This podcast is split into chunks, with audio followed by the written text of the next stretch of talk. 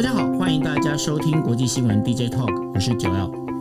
Hello，大家晚安，我是 Dennis。是今天的时间是二零二一年的十一月二十三号二十五点。那呃，在节目开始之前呢，先跟大家说声抱歉哦。为什么呢？因为上个星期就是最后一天的那个录音哦，我的录音档好像有一点在设定上有一些问题，所以有些朋友反映说有听到一些杂音。那我想应该今天从今天开始，这个录音档应该是比较 OK 的。如果还是有一些杂音的话，欢迎大家能够发讯息给我反映哦。那也谢谢之前就是上个星期有跟跟我讲的这些朋友哦，就是说我再重新调整这些声音。那希望这次的音质呢会有一些呃有所改进哦。如果没有的话，麻烦你再跟我讲，因为这个嘛哈，因为小弟的话还是很努力的在把这个东西要把它调到最好。如果有一些舒适的地方，请各位要见谅。OK，好，那我们今天呢为大家带来五则新闻哦。那这五则新闻分别是怎么样呢？第一则哦，就是要跟大家讲，哎呀。我们上个星期请那个 Dennis 来预预测的哦，被他被他预测准了，为什么呢？因 为上帝跟 Dennis 在想到同样一件事情，就是鲍尔呢，他呃果然是续任了联准会的主席哦。那这当中到底这当中有什么样的一些呃，等于说？免角要跟大家来分析。另外的话哦，就是我们上星期也提到了嘛，就是那个老拜登呢，希望呢美国啊，呃，希望那个日本啊、韩国啊，还有中国、俄罗斯、印度能够去释放出它这个等于说战备储油哦。当时大家都觉得说，哎呀，这是不可能哦。但是呢，哎，今天晚上出现转环哦，那那各国呢准备要做等于释放出储呃战备储油这样的一个状况。但是呢，欧佩克怎么反应？待会跟大家说。另外的话，美国跟中国分别在就是非洲还有在东协要去拉一些盟友，但是呢，这当中好像一消一长之间会发现一件事情，美国好像有一点点的不够力，到底怎么一回事？再跟大家讲。还有一则就是我们知道就在呃。大概是十月呃十一月初，十一月初呢，彭帅呢就是呃就是呃发来在一个微博上的一个讯息哦，就讲说他跟呃中共的一个呃中国前副总理哦，就是一个叫哦张高丽之间有一些呃就是呃应该是说不伦的一些关系哦。那但是呢，后来呢，就彭帅就一直没有发生。那但是后来呢，呃，IOC 的就是国际奥委会的。呃，就是会长，也就是巴赫呢，跳出来了，然后说：“哎，我已经跟那个彭帅通过视讯会议，他一切安好。”那可是呢，这个巴赫做这件事情呢，已经引起很多人权团体的一些不满。到底为什么不满？到时候跟大家来讲。另外的话，就是呃，最新的一个一份呃，就是全球的那个自由之家，他所调他所一个报告显示，就是全球的那个民主发生衰退的现象。为什么？尤其当中哦。被称为民主国家的美国衰退中还更严重，这当中到底是什么样的原因？到时候请 Dennis 来跟大家分析。OK，那我们开始进入我们的第一题啊，第一题就是讲说，鲍尔呢，他获得了联准会主席的就是续任提名哦。那美国拜登总统在十六号的时候就表示，他会。呃，就是对于考虑这个联准会的下一任主席的民选，那然后呢，他终于在就是宣布了，宣布说他经过了考虑之后呢，他决定还是请现任的主席鲍尔呢，然后续任这个等于说联总会的主席。那当中有一个比较重要的一点，就是布兰纳德呢，呃，就是呃这个原本呃民主党的这个就是原本可能被认为是联总会主席的热门人选呢，他现在是当了等于副主席的这样的一个职位哦。那因为一些民主党的党员呢，他希望主主席能够进呃进行更严格控管银行，但是呢，因为布兰纳德他本身是属于鸽派，再加上哦最近的整个我们在讲说全球的一个通货膨胀的一个问题存在哦，所以使得拜登呢也不得不就是来选择就是鲍尔呢当这个联总会的主席哦。那鲍尔当了这个联总会主席之后呢？对于他来讲，他有很多的课题必须要进行哦。这当中呢，包括了就是接下来的整个，不管是呃，就是整个一个金融政策，或者是包括了这个整个气候变迁的这些问题哦，都会变成是鲍尔他必须要去思考的一个重点。那为什么要这样做？那今天为什么拜登他会来指派，等于说呃，鲍尔继续续任一个共和党的党员继续续任这件事情？我想请 Dennis 来跟大家分析一下。嗯，我我还好，我通过了这个测试哦。就是上个礼拜问我说，到底谁会接任？我还猜，我还算是预测，就是不说预测了。你跟你跟那个上帝刚好想到同一块去了。上帝跟拜登而已啊，就是说。整个整个美国确实现在遇到的一个状况是通高高的通货膨胀，所以其实我们看包呃 Powell 的连任哦续任，拜登决定让他续任，要看你从什么角度来解析。如果是呃按照现在这么这么棘手的状况呢，一种解释是说希望可以维持这个美国的情况稳定，让 Powell 继续维继续稳定这个局势。那另外一种可能呢，当然是 Brenner 他自己愿不愿意在这个时候跳下来。如果拜登认定是他是他的。未来的可能 federal 的这个 chair 的这个人选的话，也许也许包呃包括 Brandon 他自己在这个时候也觉得现在挑战很多，或许让 b o w e l 先去挡一下子弹，这种也是有可能的。因为现在的状况就如同刚刚九欧你所讲到的，其实挑战光用想的就知道非常多。联总会主席现在遇到的是美国的高高通膨，可是高的通货膨胀现在已经高达六点二哦。高通膨如果要抑制通膨，其实是可以用调整升调整利息来做处。理，可是升息降升息降息又跟美国的失业率是有关系的。就说一般来说呢，升息的话，利息上升，它可以抑制通膨，可是它对于刺激就业的部分就有点，就等于是相背道而驰。但是现在美国又在刚刚从 COVID nineteen 要走出来的过程，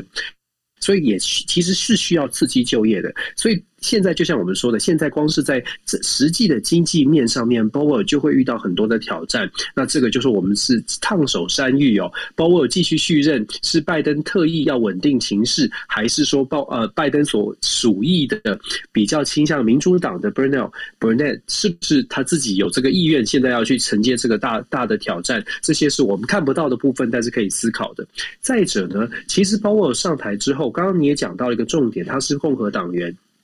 基本上，现在他会遇到的还不止不仅仅只是经济面上的问题，还有政治面上的问题哦。所以政治面上的问题是我们知道联准会，其实联准会的主席他既然是主席，就代表他其实有一个团队，有一个一个一整个委员会。什么样的委员会呢？其实联准会是由十二个联邦的储备银行、地区储备银行的行长，就是行就是地区的主席所组成的联准会。那这十二个主席里面呢，其实有好几个位置现在是出缺的。也就是未来的 Powell，他会遇到另外一个问题是，现在他这个十二个地区地区的主席呢，将马在不久的现在，包括现在有悬缺的，像达拉斯地区还有波士顿地区的联呃联邦准备的联邦储备银行的行长呃主席哦，都都卸都卸任了。换句话说，在人事上面，Powell 他也会遇到。哦，哎，接下来的人是不是可以跟他合作？十二个里面呢，有多少人在现在的政治的风向当中会站在鲍威尔这边，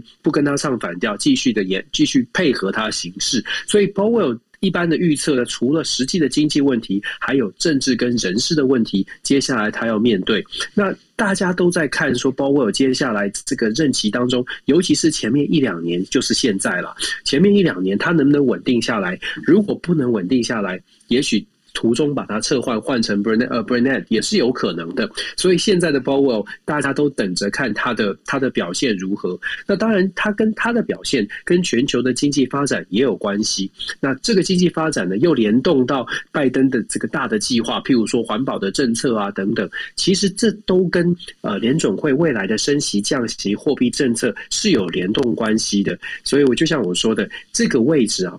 O 虽然是连任了，其实他头很大，现在面临的挑战。大等于是民主党在等着看他能不能拿出能能不能稳定，或者是能不能够拿出他的才干。如果不行的话，随时会被换掉。所以其实这个位置做的应该是挺难受的。虽然是继续下去哦，虽然是继续连任，但是这个这个位置恐怕恐怕做起来是非常的痛，非常不能说痛苦了，非常的辛苦，应该这么说。是那鲍尔呢？他在二零一八年就任这个联储会主席哦。接下来他在呃接下来连任的时候呢，他会有三个重点，第一个重点是哪里呢？就是金融政策。他金融政策呢，会走走向一个还是持续和缓的这样的方式去进行哦。但是呢，他会强化金融管制。但是当中第三点非常重要，这也是一个观察重点，就是刚刚 Dennis 提到的，因为民主党本身呢，对于这整个气候变迁这个问题呢，他是非常在意的。所以呢，但是鲍尔呢，他一个想法，他是认为呢，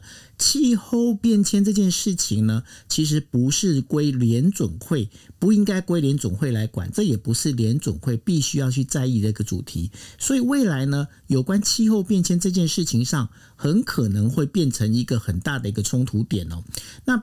Dennis，你觉得接下来，尤其是我们待会下一题，我们要谈到有关这个石油的相关的这些问题哦，你觉得这当中的话，它会有一些影响吗？你说石油跟这个联准会的升息降息气候变迁的这个，就是民主党它本身的很在意的这个气候变迁这个议题嘛，哈。其实民主党一直都希望透过各种的行政的手段。我们基本的逻辑啊，民主党是相信说，政府如果有效能的话，我们说强调，民主党一直都觉得说，大政府如果政府有效能，政府的政策的手段可以影响到全球、到国内跟国国际的政治。所以，包括了财政部长，美国的财政部长耶伦也是前轮总会主。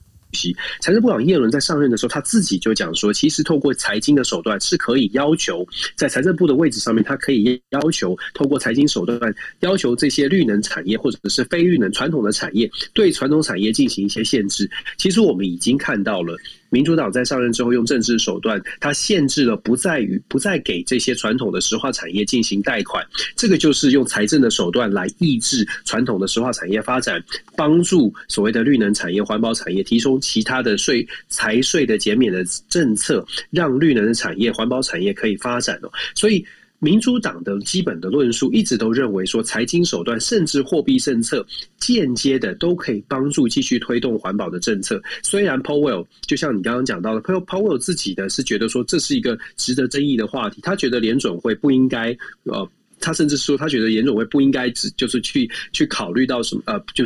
介入这样的环保的议题，因为他觉得太远了。可是民主党会认为，这都是政府政策的手段之一，都应该要联动配合来处理。所以这个就是未来 p o w e 会有一个会有一个挑战。那接下来关于石油价格的部分也是如此哦，调整利息升或者是升利息，或包括了。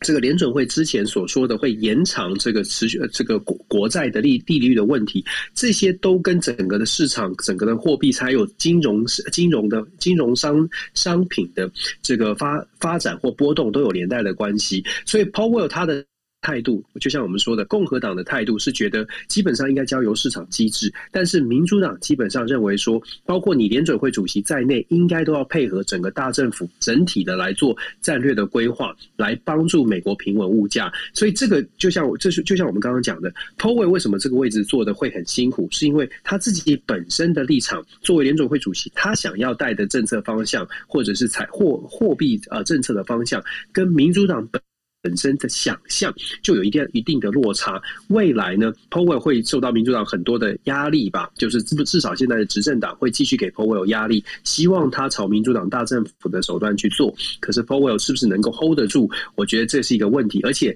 重点刚刚讲到了 b e r n a 现在是被指派是副主席哦，就联总会的副主席，所以。这个过程当中呢，会有一些的政治角力，我们可以预期会有一些政治角力。那至于石油的产出，其实现在我们接下来这个话题就可以谈到，其实石油讲回到石油，如果单就石油层面来说的话，它的供需现在是一个政治问题了，现在真的变成一个政治问题。那我们对，就是我们现在要谈的这个话题哦，就石油的部分，现在拜登跟欧佩克国家的关系非常值，非常令人万味，尤其又谈到了战略储备，对啊，是。那呃，在我们进入第二题之前呢，那个我们底下的好朋友 Cobra 呢，他有补充了，就是说气候变迁的课题已经在前两年列入了美国管理银行的机构政呃，美国管理银行机构的政策研究和改变哦。那像是因为呃气候变迁导致的这些灾难贷款啦，还有金融活动等等的哈。那这是 Cobra 帮呃 Cobra 帮我们补充的一个内容。好，那我们进入第二题哦。第二题在讲什么呢？就是说今天晚上的时候。呃，美国就白宫宣布了，就已经将要释放释出五千万桶的战备储油，来降低油价。那这个此举呢，它大概可能渴望在呃十二月中旬一直到就是十二月下旬呢投放到市场哦。那这个试出的话，将会用贷款或销售的一个形式来进行。那这同时的话，也会配合到包括了就是中国、印度、韩国、日本、英国这主要的这整个石油进口国，他们会同时试出战。战备储油。这当中哦，可以先跟大家提到一下日本哦。日本的战备储油的话，现在呃他们的固定的战备储油大概是七千万桶。那七千万桶可以让日本整个日本的全国呢有两百四十二天的这样的一个储备量哦。那日本已经宣布，就是说会把多出来，就是超过这七千万桶的这个部分的这个呃，就是战备储油会释放到市场出来哦。那另外，印度的话也宣布了，就是说他们将要释放出五百万桶、五百万桶的那个战备储油哦。那这也就是变成是。大家在上个星期本来还认为，就是说拜拜登在喊这个口号的时候，应该不会有人愿意把这个战备储油呃释放出来。那现在目前的话，很明显的就是包括了日本、韩国、中国、印度跟英国呢，都已经愿意配合美国释放出战备储油，来抑制油价。但是欧佩克他已经宣布了，如果大家他把大家那个释放的战备呃储油释放出来的话，他们现在正计划准备要减产哦。那这当中。到底这样的状况会怎么样？待会请 Dennis 来跟大家讲。那先跟大家讲一下，现在美国西德州中值原油 WTI 呢，在呃，就是我们今天晚上大概就是大概十点多左右呢，已经上涨百分之零点二七哦。那报的是呃七十六点九六七十六点九六美元，而布兰特原油上涨了零点五五百分之零点五五呢，报的是八十点一四美元。好，那这样子的话。Dennis，这个原油价格现在已经不是属于真的是把它回到市场，而是一个政治的一个谋略了哈。那这当中的话，到底有什么样的一个讯息出现呢？确实是一个政治问题啊，就是说我们看石油的价格，大家可能会比较难直接联想到这个后面的政治的角力。我们就说刚像刚刚九欧所说的，拜登要求像中国、日本、印度还有南韩都试出他们的战备储备的原油。其实战备储备原油对每个国家来说都挺重要的，然后甚至大部分的国家都把这个储备原油的比例跟数量当成一个国家机密，不会让其他的国家任意的看到。更何况是要试出他们的战备原油。那既然试出，基本上就是符合了美国的期待。美国为什么要这么做？我们大概有说过，因为美国的物价高，物价就是油价的上升带动整个物价的上涨。所以美国的拜登呢，其实早在呃这最近的这一波物价上涨之前，就已经向欧佩国家要求，希望欧佩国家石油输出国家组织能够增产来平稳物价，用供用供给多一点来平稳这个需求的呃就是平衡需求哦。那可是欧佩国家呢，它对于这个。增加产量这件事情，他们是抱持的否反对的态度。那背后政治角力，我们有稍微说过，美国跟沙地阿拉伯之间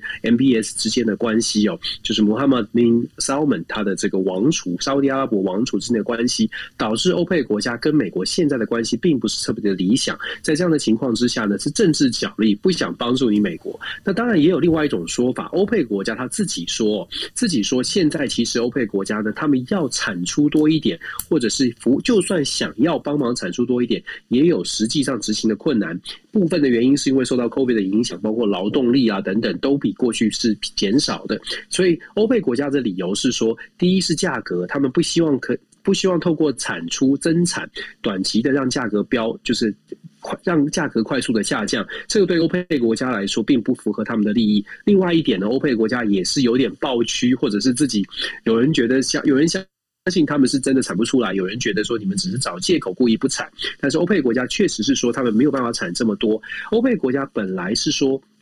从现在呢，就是在 h o p i 之后，其实他们有一个协议，包括了俄罗斯也在内哦。他们本来的协定是说，从现在到明年的八月，每一个月呢增产大概四十万桶，增产四十万桶，到二零二二年了，就每一个月增产四十四十万桶。从今呃今年的八月开始，每个月增产四十万桶，但是在九月、十月的时候呢，其实都没有达到原来设定的目标。这也是为什么欧佩国家说，他们其实真的在劳力短缺以及在各项的条其条件之下。没有办法，就算想增产也没有办法，更何况，更何况是符合全世界像拜登总统要求的产的更多，这是欧佩国家的说法。但是就像我们说的，它背后的政治因素可能更加的重要一些。那我们说中国、日本啊、南韩或者是印度为什么要配合试出战略原油呢？它的大它的逻辑是，如果这些国家试出战备原油，市场上面的供给会多一点，至少象征的意义会让大家比较放心一些，也许可以平抑物价。确实哦，我们之前有说这是短期的效应会出现，确确实实，当中国释放三百七呃七百三十八万桶，日本也释出之后，它的油价刚刚九二说的那个呃西德州的原油现在好像到七十九块嘛，在前两天就是释出的消息。中国是愿意配合试出这个七百三十八万桶，日本愿意配合释出这些消息出来的时候，这个油价曾经短期的降到七十六块、七十七块左右，降了大概百分之零点四哦。当然幅度不大，但是有下降的趋势。那整体来说呢？一下子短期效应，确实是因为了各国愿意配合美国释出战略原油出现了波动。可是，如同我们所说的，短期的效应很快的会大，会让全世界知道说，这些国家就算释出了战备原油，包括美国今天应该星期二，今天稍晚啊，我不知道现在现在的新闻有没有说美国已经释出了。就算美国释出，它的比例没有办法跟全球产油的真的这个大的比例的产量增加来做相比，所以。就算这个释出战备原油，它能够对于市场油价的波动或者是稳定，真的帮助是有限的。总体来说，还是希望整个供需达到平衡的话，必须要大量的出产更多的油哦。尤其在后疫情时代，现在大概所有的疫情，就是大部分的国家开工的都开工了，然后开始需要能源的也都开始需要能源了。所以目前看起来呢，如果政治的角度没有办法解决的话，恐怕。恐怕那个呃，如果政治问题没有办法解决，实际上面在经济上面能够油价能够平稳的那个期待，恐怕没有办法期待的这么高。我觉得接接下来还要继续观察美国跟欧佩国家，还有美国跟其他的产油国家到底如何协调。不过我们在昨天的时候，我们呃，应该说上个星期哦，我们有聊到了，就是说美国其实是呃世界主要的一个产油国，那对他来讲。他一直要求大家去呃释放出这个战备储油，而自己那个油不把它增提高生产的话，这样子的话也不是一个长久之计，不是吗？确实是这样啊。可是因为拜登，因为拜登政府，大家记得吗？拜登政府上台之后就说不要开采页岩油啊，这个环保的问题。所以其实这就是比较尴尬的，就是你要是美国现在变成要选择试出战备原油这这一条路来走，那美国国内包括共和党，你可以想象，包括。包括美国的这些石油的大户啊，石油的大公司就会说：“你为什么会舍近求远？你为什么不开采自己的油？明明我们有，你为了民主党你们自己的这个所谓的环保的意识哦，让我们在我们遇到这样的一个麻烦或危机，两条路，如果你要平稳油价，有两条路可以走。第一个就是自己自己生产多一点油，第二个就是透过欧佩，尤其是跟沙特阿拉伯的关系较好，都可以增加石油的供应，但是。像就像我们说的，民主党现在会很抱怨，就说你这两条路都不选，你选择的是四出战备原油，你选择的是透过外交的关系，希望大家可以四出战备原油。那当然，他的政治目的有，叫所有的盟国配合四出战备原油，他是想要向欧佩克国家施压，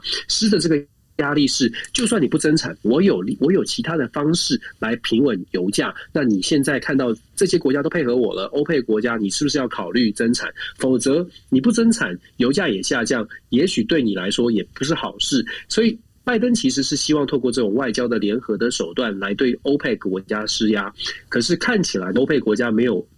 这个不动不动如山哦，甚至他们在十二月二号即将欧佩国家会开再再次的这个会议，现在已经有新闻传出，欧佩国家的态度呢是打算反击，甚至是警告警告美国，警告美国用这样的动作呢是不会影响长期不会影响的，只会造成油国际油价更加的波动，甚至会比较极端的。有一些分析就会讲说，欧佩国家搞不好火大了，就说那你既然你有办法储呃提升战备储，叫大家把战备储备的。原油拿出来，那你既然有办法的话，那我们就减产算了。更极端的，要更极端的来对付拜登哦。所以我觉得现在可能我们接下来要观察的是，拜登到底，我应该是说，我们现在看到的这些外交手段来处理啊，平稳物价或者是平稳油价，到底能不能有有真的有产生效果？如果不能产生效果，这个反效果可能会造成不只是美国的冲击，可能全球的油价会有一段不小的波动期。这个不只是油价的问题哦，因为接下来整个全球的包括能源都是一个问题哦。为什么呢？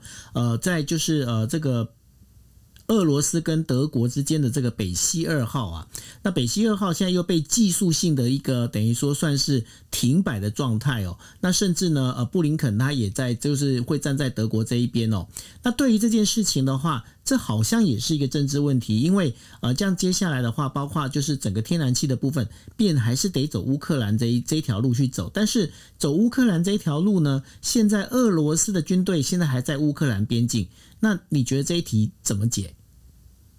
这一题啊，你可以看到就一样。的就是外交的策略哦，现在就是赌一把。拜登政府包括布林肯，他们现在在德国北溪二号，其实他们本来就反对北溪二号，只是现在刚好德国的态度也开始做一些反转。梅克尔的下台，就是梅克尔大概不在权位中心之后呢，德国也开始出现一些政策的反转。尤其我们上个礼拜分析到，德国政府现在针对俄罗斯这个石油公司进行更进一步的审查，所以暂时暂时停停止这个北溪二号的这个这个资资格哦。那现在这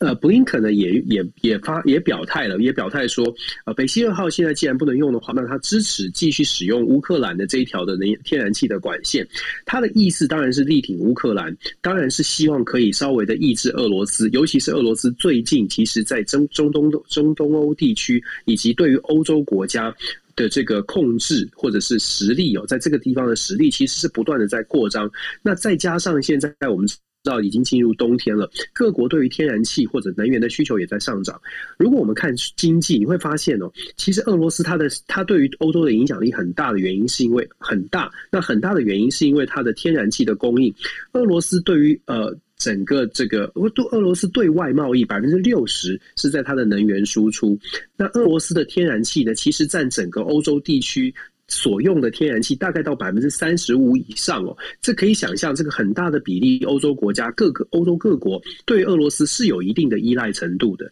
所以如果说北溪二号在在这个开通之后，大家就如同美国所之前所警告的，对俄罗斯的依赖会更高。所以现在能不能够？呃，有什么样的方式来抑制，或者是至少要做做一些控管？现在是德国正在看起来，德国跟美国正在做的事情。那我们也看可以看到，俄罗斯很有趣的，他也在积极的寻求，如果欧盟这条路或者北溪二号真的被被被阻碍了，或者真的影响到他的经济的话，他该怎么办？所以上个礼拜很有趣啊，俄罗斯的普丁就公开的讲说，突然自己就讲说，俄罗斯跟中国是好朋友。俄罗斯跟中国是很好的关系哦，是可能他没有，就他没有讲出史上最佳这个时间点去讲这件话，这件这件事情讲中俄关系，我们还是一样看看他后面的经贸的往来。现在俄罗斯呢，大概有百分之八到百分之十的天然气是输出到中国。中国最近如果大家记得话，是不是也同样遇到能源的危机呢？中国。有可能必须也要寻求从其他的地方来进口天然气。俄罗斯这个时候表态说，我们的关系我们是好朋友哦。其实他除了政治上面的这个呃盘算之外，很大一部分原因跟他的天然气的输出在找另另外的买家来补足可能在欧洲会遇到的一些阻碍，也有一些的关系。所以你说国际政治、国际经济，它怎么分得开呢？你说这个，我就要想到另外那个很呃，今天一则蛮有趣的一个新闻啊，怎么样呢？就是说，普丁呢宣布了哈，他要去参加北京冬奥的一个就是开幕式。那为什么我说这件事情非常有趣的事情哦？就是说。俄罗斯呃的选手呢，到目前还是被禁赛当中。那所以呢，俄罗斯选选手被禁赛，但是俄罗斯的总统呢去参加了这个开幕式。那这个当中，当然这当然那个普京是说，因为他非常开心能够接受到习近平的邀请哦。那所以这也是变是待会我们会谈到国际奥委会哦，是一个蛮有趣，我有趣要打双引号这样蛮有趣的一个一个话题哦，待会跟大家来聊。好。到处都是政治啦，是啊，你可以等一下，我们就会发现，真的，我甚至有想，我甚至本来呃本来预计要开一门课，就是就是关于运动与政治，就是在谈国际奥会，基本上是一个政治团体，超级政治。好，待会再来聊这个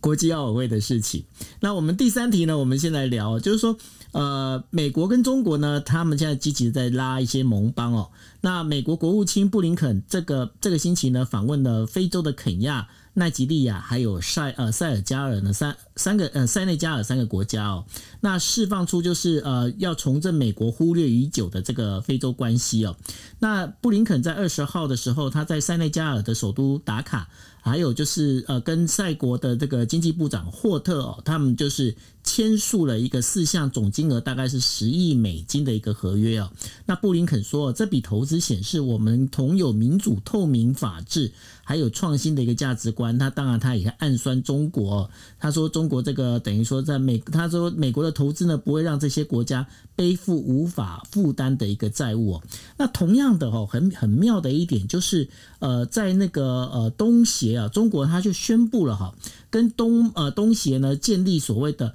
全面的战略的伙伴关系，尤其是。其实这一场的视讯会议哦，东协这场就跟中国这个视讯会议，其实只要李克强出席就好。但是呢，习近平为了表示呢对这整个东协国家的一个尊重啊，习近平亲自现身在这个整个一个视讯会议当中哦，他不但呢就是说呃承诺，就是说中国愿意进口。更多东协的这个国家的一些产品哦，然后包括在五年里面，他承诺要进口呢，总共是一千五百亿美元的农产品。那希望在这三未来三年里面呢，提供给东协总共十五亿美金的一个援助哦，啊，来帮包括就是恢复经济，还有就是防疫这样的一个整个一个事情哦。那在这整个一个过程当中，当然，习近平他也强调啊，他强调说，中国希望跟中呃周边的那个邻国呢都保持一个友好关系，他们不寻求呃霸权，也不会以大欺小。在这美中之间哦，在这互互相去拉盟友的状况之下，Denis，你怎么在看他们这两两个大呃强国里面在做这些事情呢？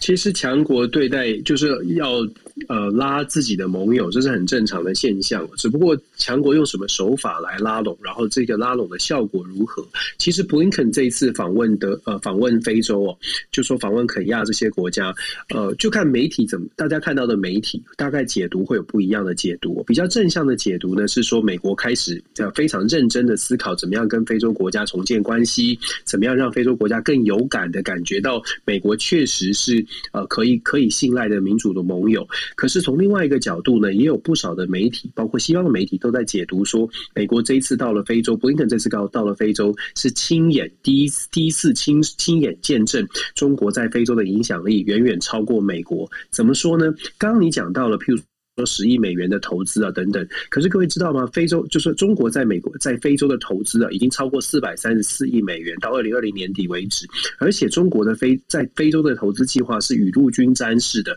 有超过五十个非洲国家，非洲国家在联合国大概五十四个呃会员国，非洲的五十个国家有中国在对于非洲的投资，它是不是永远都是抱持的所谓的就是我来帮助这些国家来发展自己的基础建设呢？它是什么样的角度？它是什么样的？动机当然，我们可以从政治的角度来解读，也可以从经济的角度来解读。但重重点在于，非洲已经是中国耕耘非常久的一个地区。如果大家回顾历史的话，更不用说当年非洲国家如何支持中国重返联合国。所以你可以想象，其实非洲中国在非洲经营的非常的久，而且以人口来说，中国到非洲的移民呢，已经超过百万人了。就说在非洲，你会看到超过百万人。呃，如果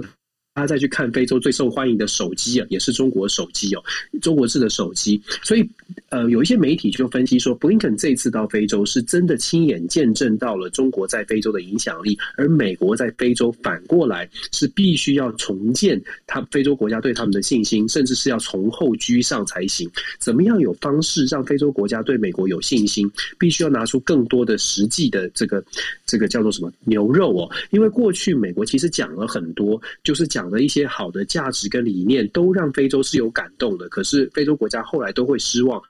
因为都没有都没有后续实体的行动，没有实际的政策可以帮助到非洲国家。就例例如最近的非洲的一些争一些骚动，像是苏丹的政变。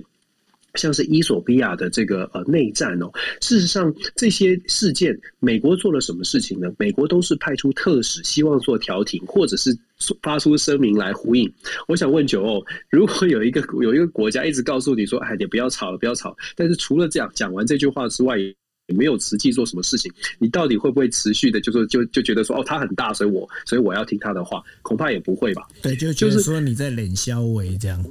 有有点这种感，真的是真的是如此。非洲很多的国家就是听到美国很多的建议，可是建议之后就就没有然后了，所以。对于非洲国家心中的美国，他们当然心中有一定的评量评量的标准。而非洲国家，我们知道它的发展的程度并不是这么的不这么这么的先进，然后它的民主化程度也没有这么高。在这样的情况之下，你给他一些理念。一开始乍听之下很不错，可是就如同我们说的，如果没有后续，那当然非洲国家就没有后续。可是相反的，中国非常清楚的知道，对于非洲国家，他们要的是什么？他就是要你造桥铺路啊，他就是要你拿现金来，来来给给谁呢？给政治人物。政治人物也许不是够民主，也许不够不够清廉，可是政治人物他他贪污的政治人物，他有效。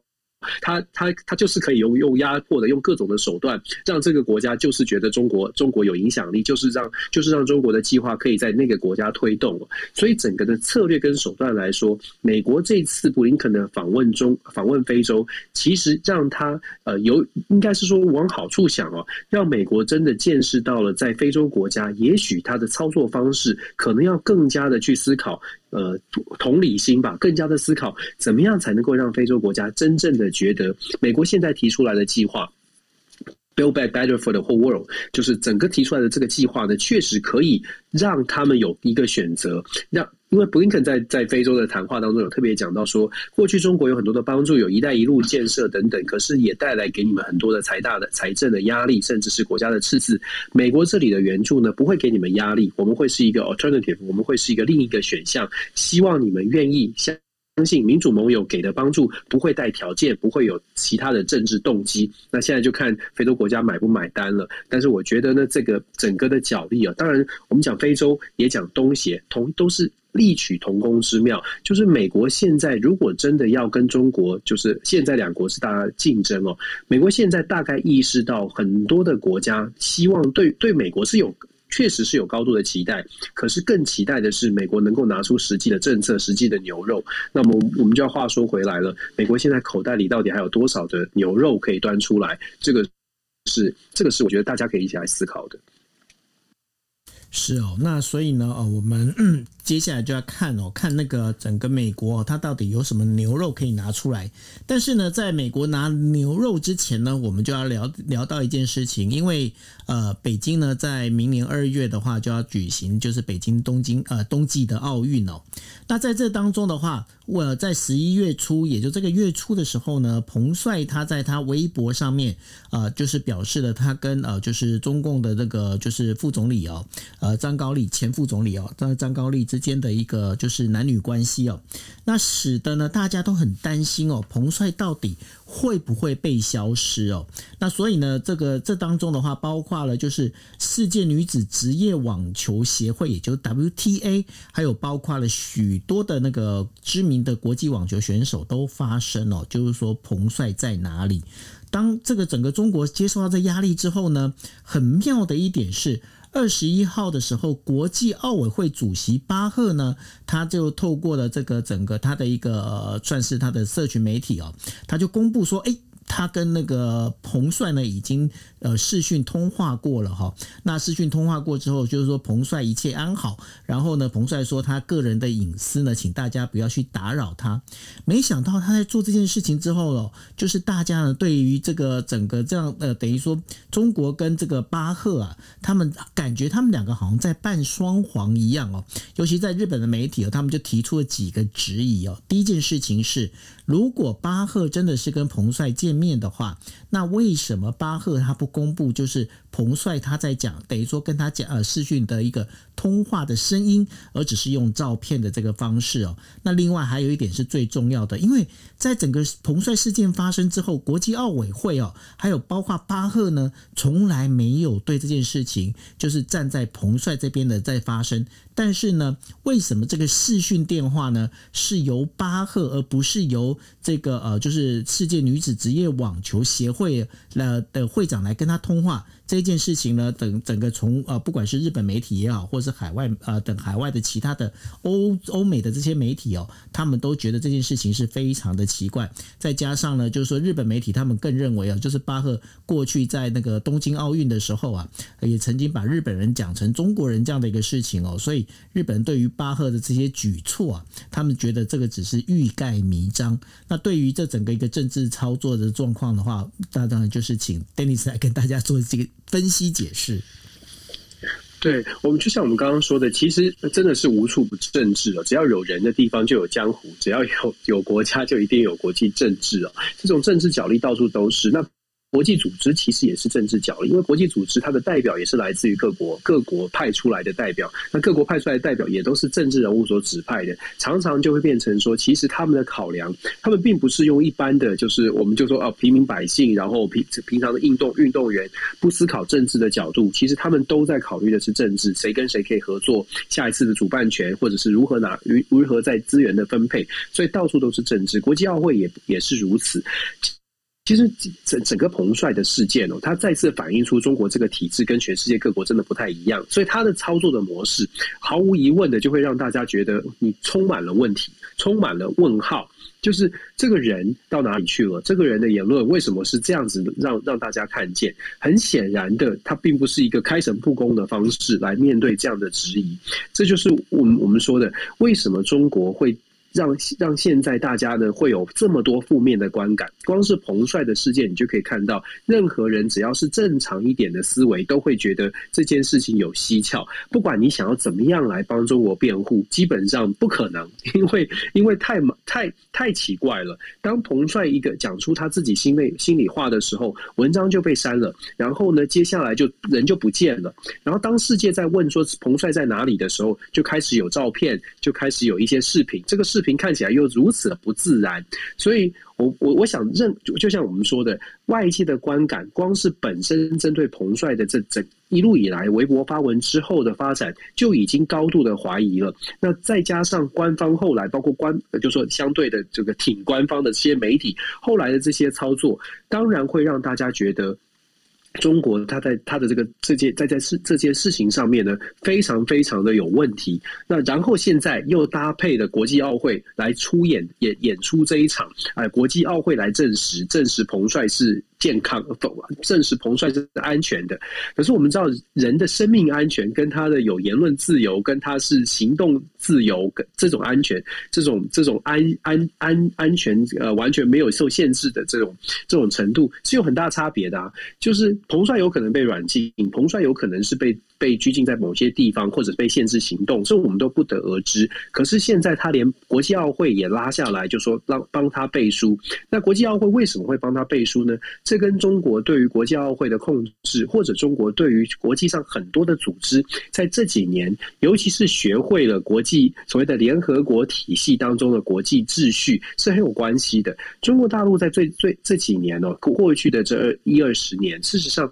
以前可能他们觉得过去没有太大的实力，经济发展、资金改革之前可能没有太大的实力，在国际舞台上面，呃，成群结结就是拉党结派的选上什么样的位。可是我们现在看到，包括联合国，包括很多的联国际组织，事实上中国都已经掌握到，在国际组织里面，就是你要你要怎么样能够发生更大呢？就是有很多的会员帮忙，所谓的民主制度，民主制度的一点点的，就是民主制度的问题在于，哎，票票等值嘛，我们都知道票票等值，所以中国其实，在联合国或在国际组织当中，也理解到了票票等值，所以只要能够票多的赢，就可以说都就可以说话比较大声。他们现在掌握的，基本上就是有一些国家呢，跟中国有经贸往来。刚刚我们讲的非洲国家，刚刚我们讲的比较经济发展比较弱势的，像东协国家，事实上对这些国家来说，它在国际组织当中。要选边站，或者是要做出投票决定，就任何表决的时候，很多时候他们考虑的都是国家自己的利益，尤其是经济利益。然后经济利益又跟中国挂钩，所以在国际组织虽然看起来它是国际组织，虽然看起来应该要有一定的价值、一定的目目标跟理想，可是各国还是回归到自己的思维。这就是为什么我们会看到，在 WHO，在 W 就是在世界卫生组织，在国际奥会，在一些我们理想上面来说呢，应该他们要坚持一定的立场，国际合作嘛，世界人人权平等、人类平等，在这样的一个架构或者是理想这么漂亮的国际组织里面，台湾还是没有。声音啊，台湾还是没有得到足够的支持，因为连就一就像我们说的，因为这些国家他的思考，他的国际组织里面这些国家他的思考很多都是政治角度，很多都是国家利益的考量。这是为什么？呃，为什么很呃很多时候啊，我们会担心国际组织的发展，我们会担心现在的国际组织它整个制度的规划是不是会像一会会一面倒的受到大国的牵制？我觉得彭帅的事件所引发出来的，应该是说。一直最近这几年越来越明显的引发出来的是，在国际组织当中，到底谁到底是谁说了算？看起来呢，看起来不再不再像是各国都有发生真正有发生的机会，看起来还是回归到大国说了算。而这个大国过去可能是美国，现在反而是中国或俄罗斯。那这样的情况到底对整个全球的民主，它会怎么样发展？是好还是不好？我觉得这是大家应该要正视的问题。当然了，我们。我们这样呼吁，也只能很理很期待的，就说各国去真的去正视到，如果如果这样的发展下去，民主可能会真的真的会出现更更严重的倒退。这接下来我们也会谈到，但是现在看起来这个趋势已经出现。是，哎，不过我有件事情想请问那个 Dennis，我发现一件事情，就是说中国它非常积极的，尤其在最近这一段时间，非常积极的加入各种不同的国际组织哦，包括了我们之前提到的九月的那个，就是加入 CPTPP，还有呢，他在十一月的时候，他又申请要加入，就是由新加坡发起哦，跟智利还有纽西兰呢，他们共同的一个所谓的 Debt 啊。DEPA 就是所谓的那个数字经济伙伴关系协定哦。中国在积极的加入这一些组织，它最主要的一个目的是在哪里呢？因为包括了你看，像 CPTPP，它本身本来就是有一个 RCEP，那然后呢，它在积极的加入这些，它的最主要它的目的到底想要做什么呢？国际影响力啊，记得拜登一一一上任以来就讲说，希望大家在一个国际的规范当中运作嘛，然后也强调他们希望中国可以配合国际的规范。然后中国一再的讲，就说国际规范不是由一个国家或者少数国家来制定。中国现在就像我们说的，其实中国大陆在最近这几年，他们已经慢慢的非常了解所谓的国际合作跟国际组织。坦白说，就是在组就是在组织里面要有影响力，说话就有机会大声，而且透过国际组织的影响力。他们可以进一步的强调说自己的自己的政权或者是自己的论述的合理性跟合法性。想象一下，在联合国，如呃，我们就我们就举举举这个川普川普时代非常反对的联合国的人权委员会举为例哦。我们说人权委员会，你想想看，联合国的人权委员会里面的委员或者是成员国，居然是居然是呃，像俄罗斯，像像这种人权自己记录不好的。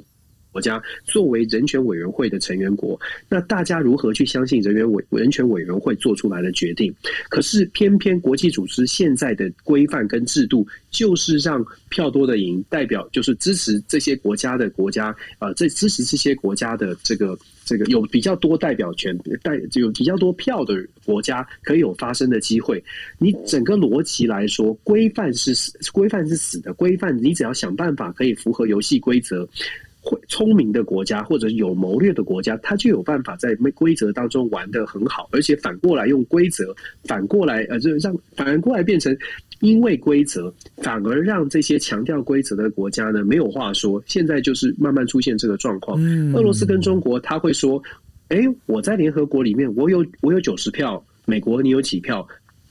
美国四十票、五十票，全球民主国家的数字其实没。”因为我们想象当中的多，我们待会可以谈哦。其实以民主制度或民主国家的比例来说，全球的真正全然民主国家，它的比例并不多。在这样的情况之下，这可以解释为什么当美国或者是当我们台湾所所认定的，哎，民主应该是这样。那为什么大家不跟着民主国家走呢？因为其实全全世界民主的国家没有想象中这么多，没有没有想象中这么多国家会坚持民主的价值到底，这是一个很大的问。问题，那我们又相信国际组织、国际制度、国际机构会发挥它的效能，有点，我我觉得有的时候可能就是现实跟理想有一定的落差，那偏偏我们就在现实当中生活，所以我们遇到的挑战就特别多。是，那这当中我们就要提到了我们的第五则哦，第五则就要提到了总部位在瑞典斯呃瑞典的斯德哥尔摩。国际民主及选举协助研究所 （IDEA） 哦，它公布了一个最新的一个报告，它表示呢，全球民主状况正在倒退当中，有更多的国家走向专制，在这五年间。民主国家的数量哦，从一百零四个减少到九十八个，然后美国首度被位列陷入倒退的民主国家名单当中哦。那这一呃，根据这一份呃称为叫做《二零二一全球民主现况》的两年一次的一个报告当中，自二零一六年开始呢，民主倒退的趋势有增无减，全球范围超过四分之一的人口生活在民主倒退的国家，加上独裁主义或者是民主与独裁的混合型政权呢，在全球有将近百分之七十的人口被剥夺享有呃真正民主的一个权利。对于这样整个一份报告看起来，民主好像不是主流趋势了。就像我们说的，民主它一直都不是，就是我们期待民主是主流，我们期待民主就是大家都喜欢这民主价值、自由、民主、自由、人权啊、言论自由等等。我们觉得这应该是大家想要的东西，呃，因为我们在我因为我们是在这个圈子、这个环境里面成长的，所以我们觉得这是大家都期待的东西。可是很多国家，或者是因为经济发展的关系哦，很多国家它还没有这样的认知，或者是很多国家还没有发展到这样的地步。所以我们说，你刚刚讲的那个数据哦，九十八个国家，全球一百九，以现在来说，一百大概一百九十六个联合国的会员国，如果我们以九十八呃这个民主国家。瑞典斯克哥博这个 IDEA 这个中心，它的评分呢，就剩下九十八，从一百零四个民主国家降低到九十八个国家。可是这九十八个国家里面还有分不同程度的民主哦。所以，我如果我们把最高层级的民主，就是完全的全然民主 （full democracy） 把它分出来的话，其实只有大概三分之一。那也就是说，如果以民主国家来说，九十八跟九十八刚好全球一百九十六个国家刚好是一半。这个九十八个民主国家里面还包括。我就像我说的，有部分民主全然民主。如果我们说很多的议题呢，民主价值、人权价值、言论自由，要这些国要哪一些国家呢，全然的全面支持所有的民主价值。大概只有在全然底嘛，就是 full democracy 的国家，才有可能他在外交政策上，不论不论遇到什么样的经济的问题，他都会选择民主价值这一方。我希望大家可以听得懂这么绕口哦，就说只有真正真心觉得民主价值很重要的 full democracy，会在经济可能会遭遭受一些损失的情况之下，仍然愿意坚持所谓的言人权人所谓所谓的言论。自由，可是部分民主国家，尤其在这一段 COVID 的过程当中，很多的部分民主国家呢，就经就经历到了国内的人权、媒体的自由的衰退。为什么？因为在这个 COVID 过程，第一是经济上面的表现不佳，然后再来是政府呢可能会利用这样的机会，因为利用 COVID 的机会，采取更多比较强制的手段，因为要防疫嘛，所以不是非。非常民主的领导人呢，他在非不不也不是非常民主的国家，他觉得他得到了一个机会，可以用强制的手腕来达成他的政治目的，譬如说对。疫情的控管啦，对人类、对人民资讯的取得，可以更加的管控，用大数据或者用其他的方式控控制你的行言行哦。因为有疫情的这个大的这个框架嘛，它可以做更多的事情。所以一九年、二零年这两年，事实上让全球很多部分民主国家民主的国内的自由程度衰退的非常的严重。这也是这一次的报告当中，包括这个报告以及自由之家更有名的 Freedom House 的报告，都呈现同样的一个一个。趋势就是民主正在衰退。美国在自由之家的报告里面，美国在二零一零年的时候，自由之家的民主评分是给他九十四分。可是各位知道吗？到二零二零年的时候，自由之家给美国的分数剩下八十三分，衰退了十一分。最主要的部分是来自于美国对于国内不同意见的包容度降低，这个部分是非常显著的在退化。那当然，我们在台湾已经看到了一些新闻，川普跟拜登的对立，民主共和党的对立。事实上，这种对立造成大家互。不相让，也互相不想听对方的声音，这个是美国现在民主遇到的困境。有的时候，我们也想一想，台湾是不是也遇到同样的困境？那对于任何的民主国家来说，没有办法容纳不同的声音，没有办法包容不同的意见。坦白说，这都是民主退化的一个一一个征兆或者一个迹象哦，非常值得民主国家注意。那我觉得我们今天选这个新闻，我为什么提到这个新闻？我觉得真的是现在到了后疫情的时代。呃，既然经过了 COVID 后疫情时代，要看的是这个民主退化有没有办法在后疫情时代再来做一个反转。如果没有办法反转的话，那我会比较担心的是，接下来可能各国民主国家内部它的争议会继续延续，而且可能会对民主的信心会越来越流失。这一点呢，真的是必须要民主国家自己的人民觉醒醒来，了解说不同的意见真的可以听一听，回到过去大家有民主素养的那个时候，想一想。在一起携手合作，可能才可能真的影响这个民主。我觉得这个是为什么我我会想要跟九二说，我想谈谈这个新闻。是，所以呢，呃，我们也是期待啊，期待就是说那个民主得来不易啊。那当然也是希望这个民主哦，我们是可以好好的去维护它。OK，那这是以上我们为大家带来的五则新闻。不过在最后的话，我要问一下 Dennis，你有没有养养猫或狗？我以前有养过狗。你也你的狗是啊流浪狗还是你去买的？买的，大学的时候马尔济斯，马尔济斯买的嘛。哈，你知道现在在法国，猫跟狗是不能买卖的，你知道吗？